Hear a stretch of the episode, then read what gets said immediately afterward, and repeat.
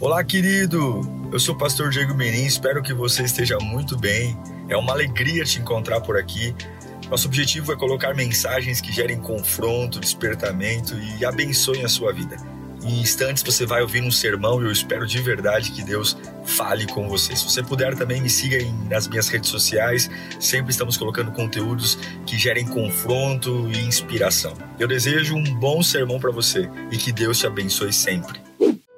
Vamos ouvir a palavra de Deus. Eu quero ler um texto com vocês que fala sobre calamidade. Num tempo de tanta angústia, tanta tristeza, de tanto medo, nós vamos falar sobre calamidade. A capacidade de suportar o que a gente não consegue entender. Eu quero abrir minha Bíblia em Miqueias, capítulo 7. Nós vamos ler do versículo 1 ao versículo 7. Miqueias, capítulo 7, versículo 1 ao 7. O texto diz assim: Olha como começa esse texto. Que desgraça a minha. Que desgraça a minha. Sou como quem colhe frutos de verão na respiga da vinha. Não há nenhum cacho de uvas para provar, nenhum figo novo que eu tanto desejo. Os piedosos desapareceram dos pais, do país, perdão. Não há um justo sequer. Todos estão à espreita para derramar sangue. Cada um caça seu irmão com um laço, meu Deus. Com as mãos prontas para fazer o mal, o governante exige presentes. O juiz aceita suborno os poderosos impõem o que querem.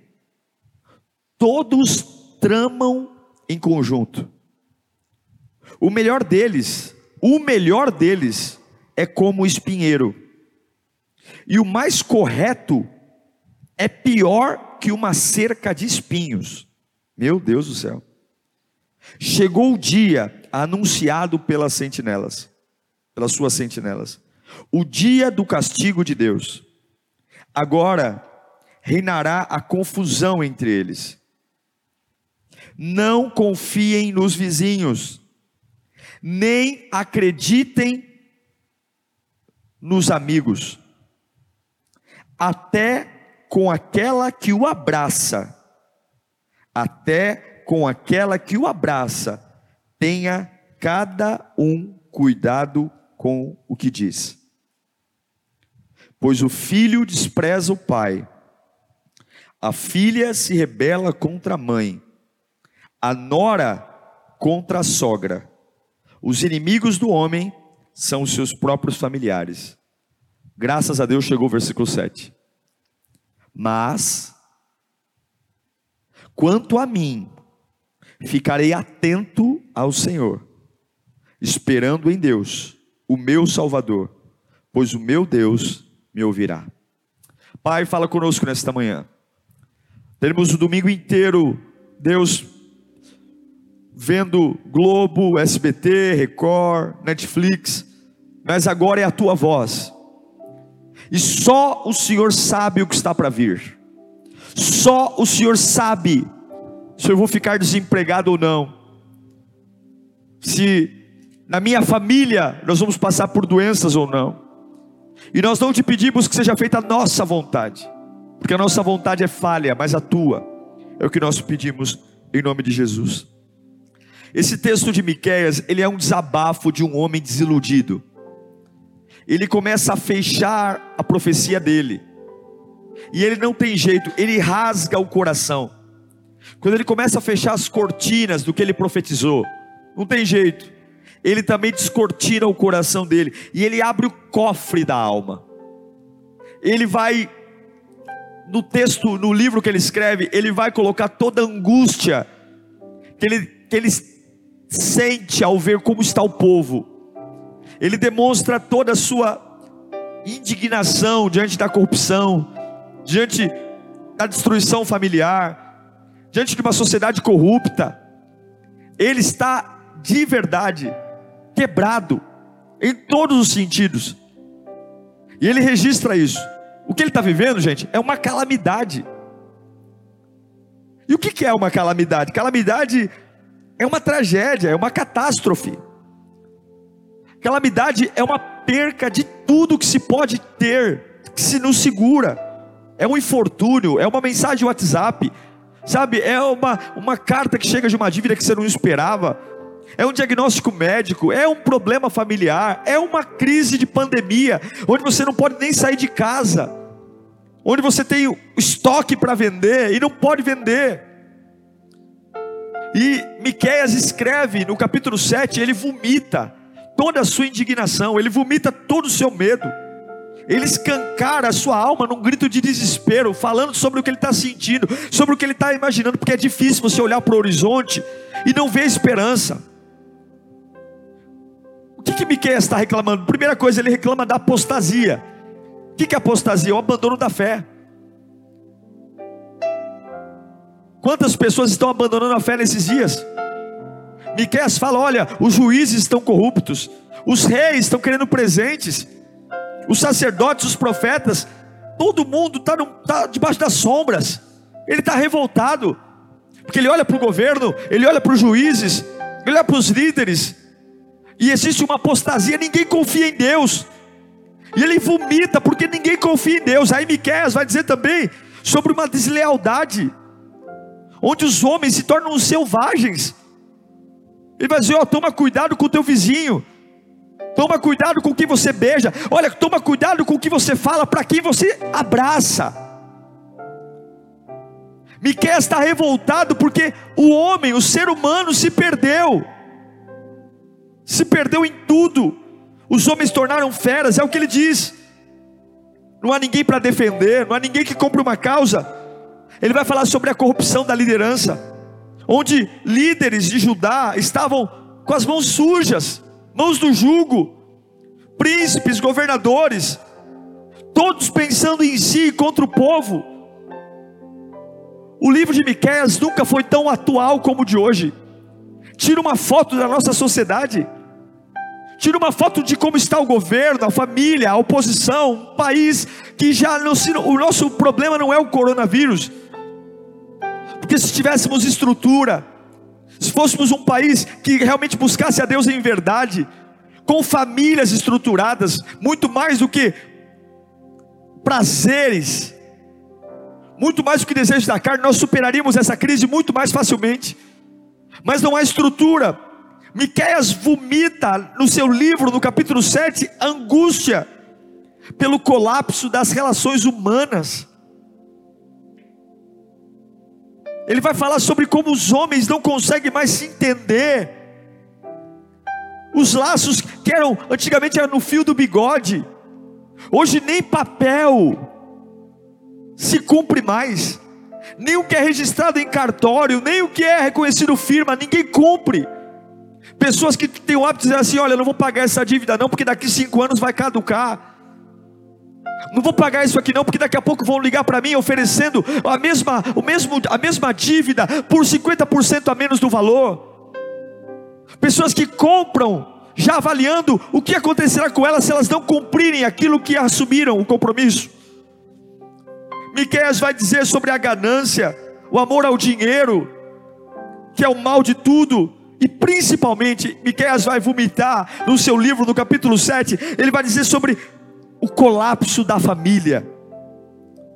A família que deveria ser a guardiã dos valores morais, o abrigo mais seguro para os amigos, o abrigo mais seguro para o conforto. Uma coisa é você ter problema no trabalho, uma coisa é você ter problema na rua, uma coisa é você ter problema na vizinhança, mas problema em casa é o inferno.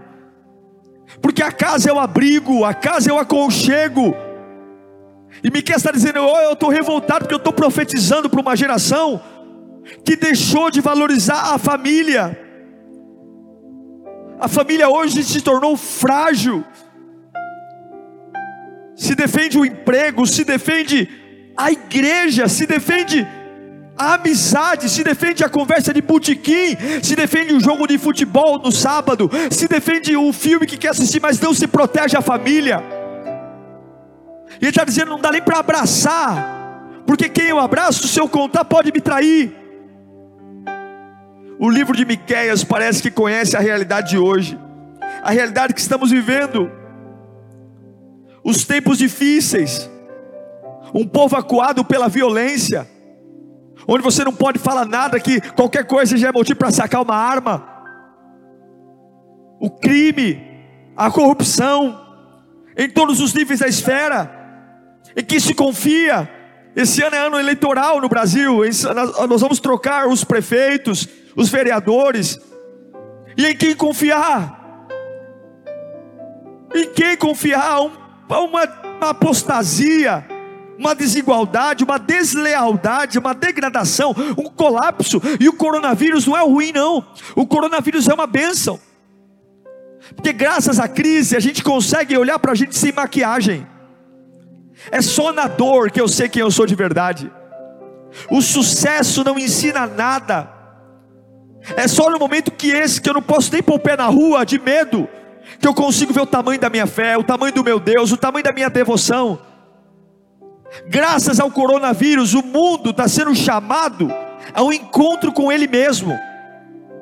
Graças ao coronavírus, pais e mães estão sendo obrigados a ficar mais tempo em casa e perceber a degradação da sua própria casa.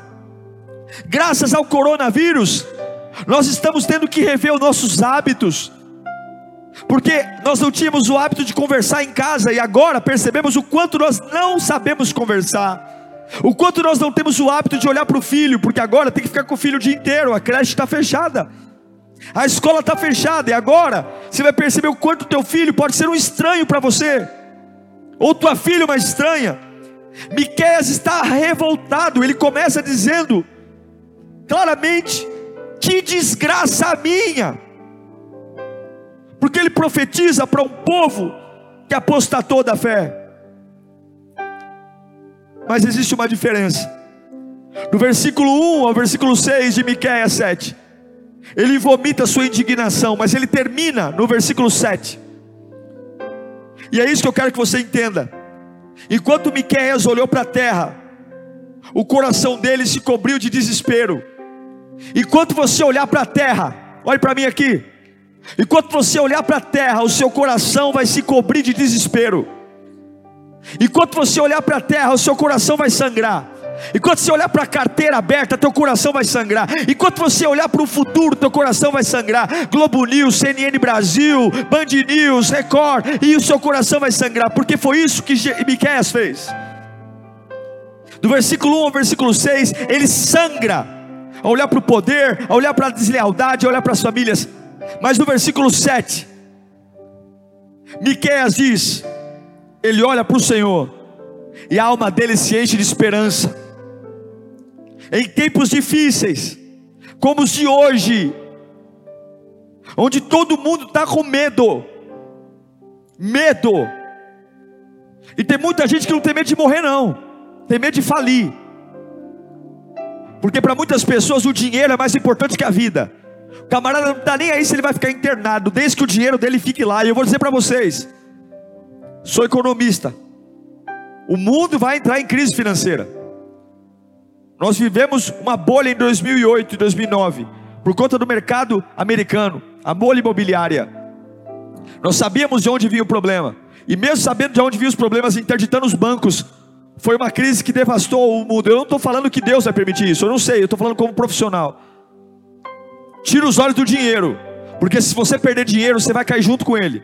Tira os olhos do teu trabalho, porque não é teu trabalho que te sustenta, é o Senhor. Tira os olhos do custo-benefício, tira os olhos do teu conforto, que pode ser que seja uma época de perdermos o conforto. É um assunto que ninguém quer falar, ninguém quer tocar nesse assunto, mas eu vou tocar. Pode ser que nós tenhamos que reaprender a viver com nossos gostos. E se você olhar para isso, você vai dizer o que Miqueias disse no seu versículo: Que desgraça a minha! Que desgraça a minha! Mas não acaba aí não. Não acaba. O versículo 7 diz: Depois de ele desabafar, lavar a alma, ele vai dizer: Mas quanto a mim, ficarei atento ao Senhor, esperando em Deus, o meu Salvador, pois o meu Deus me ouvirá. Eu quero rapidamente dizer a você o que fazer diante dessa crise. Rapidamente, o que fazer? Primeira coisa, mudo, muda os seus olhos. Em tempos de calamidade, a Bíblia diz: se os nossos olhos forem bons, todo o nosso corpo será bom e terá luz.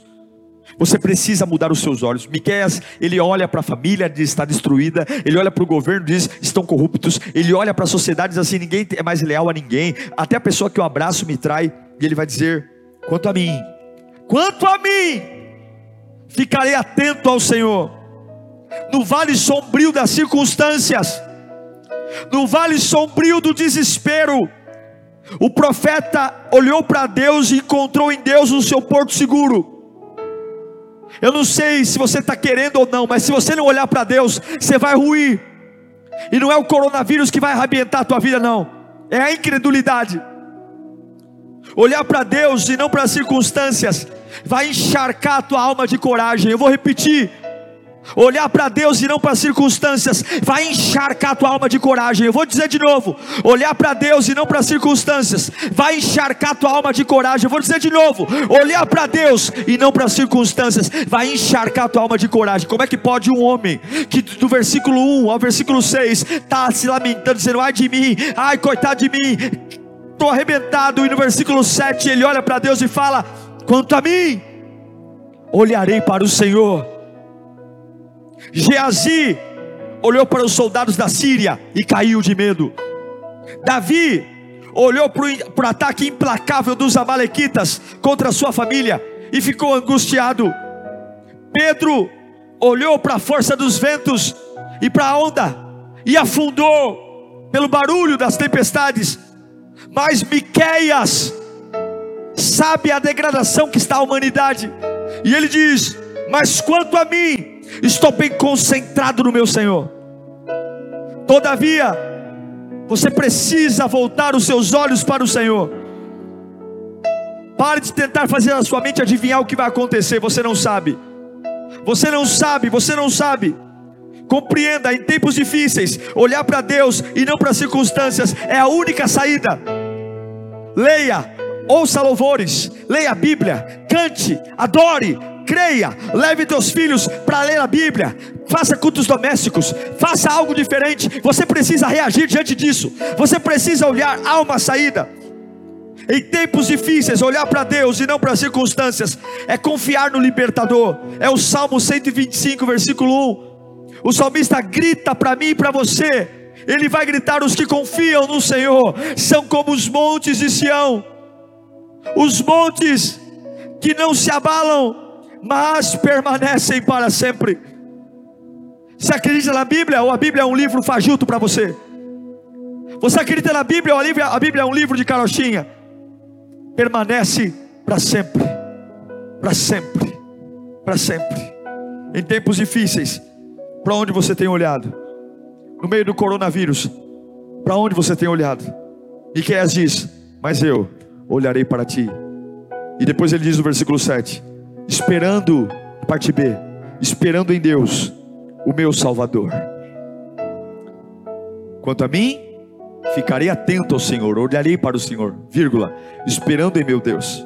Miqueias diante da completa desolação da nação que ele estava profetizando, diante do caos, mercados vazios, ruas vazias, empresas fechadas, medo, contas chegando, ele sabia perfeitamente que a solução não vinha dos homens. Não vai chegar no e-mail do teu chefe, não vai chegar do Bolsonaro, do Dória, não vai chegar do Bruno Covas, não. Ele está dizendo claramente: Eu estou esperando o meu Salvador. Quem você está esperando, pelo amor de Deus? Acorda! O Ministério da Saúde está mais perdido que eu e você. Eles nem sabem qual é o remédio ainda. Bolsonaro liberou ontem o exército para produzir um remedicamento que nem sabe se vai dar certo. Os homens que têm caneta nas mãos não sabem o que fazer. Não sabem o que fazer. Os cientistas estão debruçados em seus laboratórios. E Miqueias diz: Mas quanto a mim, olho para o Senhor e eu espero no Deus da minha salvação. A fé de Miqueias levou-o a esperar no Senhor, e a tua fé te leva a quem? a esperar na cachaça, a esperar no crack, a esperar na pornografia, a esperar no vício, a esperar no antidepressivo. A fé de Miqueias o levou a esperar em Deus. Você acredita em políticos? Por mais honestos que sejam, são homens tão vulneráveis quanto eu e você. Em tempos difíceis, levanta a tua mão para cá. Em tempos difíceis, a tua casa precisa esperar em Deus. Em tempos difíceis você precisa esperar em Deus. Mas eu não tenho que confiar. Parabéns, bem-vindo ao clube de Miqueias mas o governo não consegue correr, resolver. Bem-vindo ao clube de Miqueias. Mas os juízes são corruptos. Bem-vindo ao clube de Miqueias. Mas os, os, os, líderes e só pensam em si mesmos. Bem-vindo ao clube de Miqueias. Mas as pessoas que eu abracei na vida estão me traindo. Bem-vindo ao clube de Miqueias. Mas minha casa está em crise. Bem-vindo ao clube de Miqueias. Você quer ter um cenário bonito? Vai para a Rede Globo, lá tem novela. Você quer um cenário bonito? Vai para Hollywood, lá tem filme. Você quer vida em abundância? Abundância, em nome de Jesus. Mas quanto a mim, quanto a mim, olharei para o Deus, esperarei no Deus da minha salvação. Salmo 62 diz: Davi grita: Deus é a minha única esperança. Nele eu confio e fico tranquilo, porque dele vem a minha salvação. Versículo 5: Descanso somente em Deus, confio nele e, e a minha alma fica tranquila, e Ele é a fonte da minha esperança. Em tempos difíceis, espere no Senhor. Coisas lindas e sobrenaturais virão se você esperar no Senhor. Ei, pai, pare de trazer pânico na tua família. Ei, mãe, fica quieto um pouco. Leve paz. Posso falar abertamente? Cale a boca. Se não for algo que vai trazer vida, equilíbrio, fique quieto. Pare de ser um porta-voz do pânico, pare de ser um porta-voz da tragédia, pare de reclamar, acorda reclamando, toma banho reclamando, confia no Senhor e confiança não é uma sensação.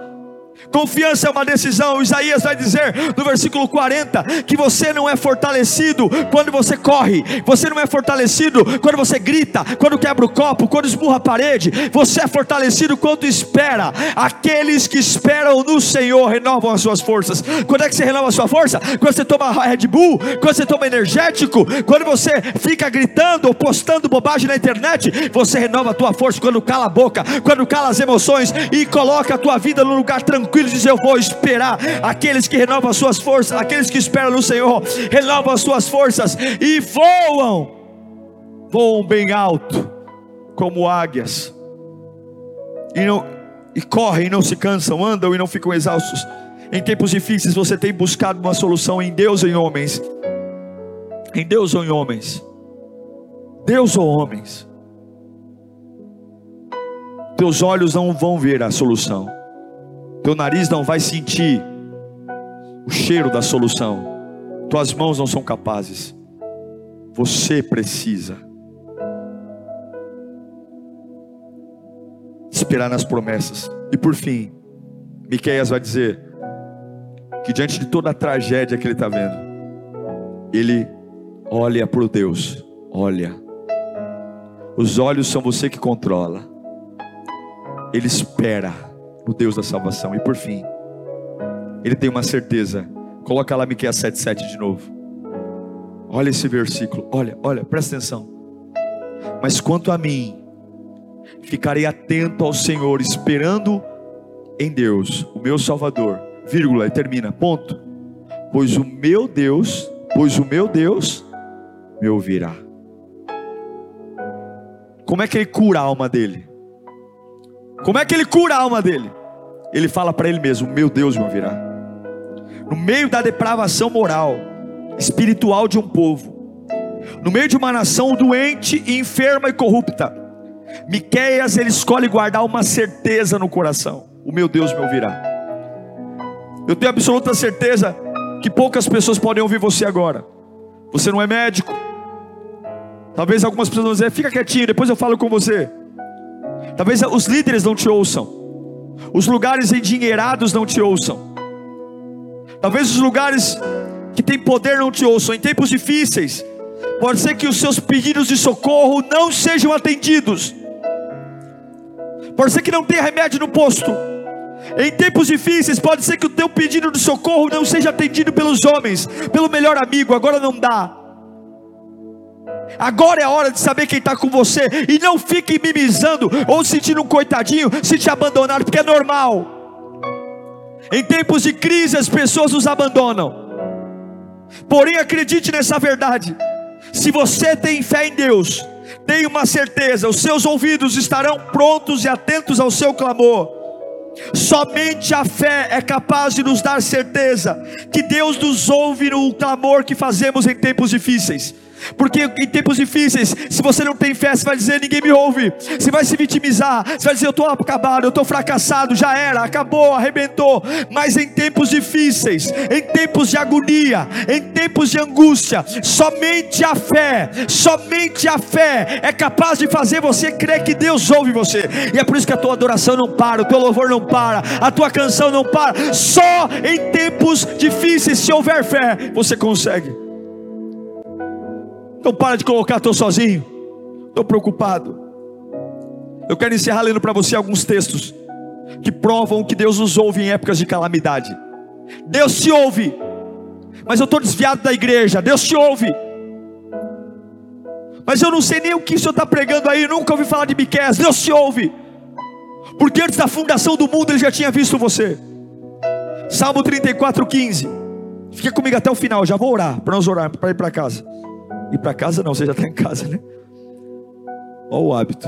Nós vamos orar e você vai receber a presença de Deus. Olha, olha esses versículos comigo. Os olhos do Senhor voltam para, os, para, para os justos, e os seus ouvidos estão atentos ao seu grito de socorro. Grito de socorro. Salmo 18, 6. No meio, na minha aflição, na minha aflição. Clamarão ao Senhor. Grite por socorro. Na minha aflição clamei ao Senhor, gritei por socorro ao meu Deus. Do seu templo ele ouviu a minha voz. O meu grito chegou à sua presença e os seus ouvidos. Salmo 138, 3. Vamos Isaías então, Isaías 41. Esperei ansiosamente pelo Senhor, e ele se inclinou para mim e ouviu o meu clamor. Em tempos difíceis, em tempos difíceis, você tem clamado a homens ou a Deus? Em tempos difíceis, você tem feito seus pedidos a quem? A tendência é que tempos difíceis se tornem ainda mais difíceis. E essa afirmação não é um desânimo para você, não. Não é para você ficar desesperado, não, muito pelo contrário. É para essa palavra te despertar que você não pode confiar no que você está vendo, ouvindo ou sentindo. Miqueias disse: Ai de mim, estou perdido, estou arruinado.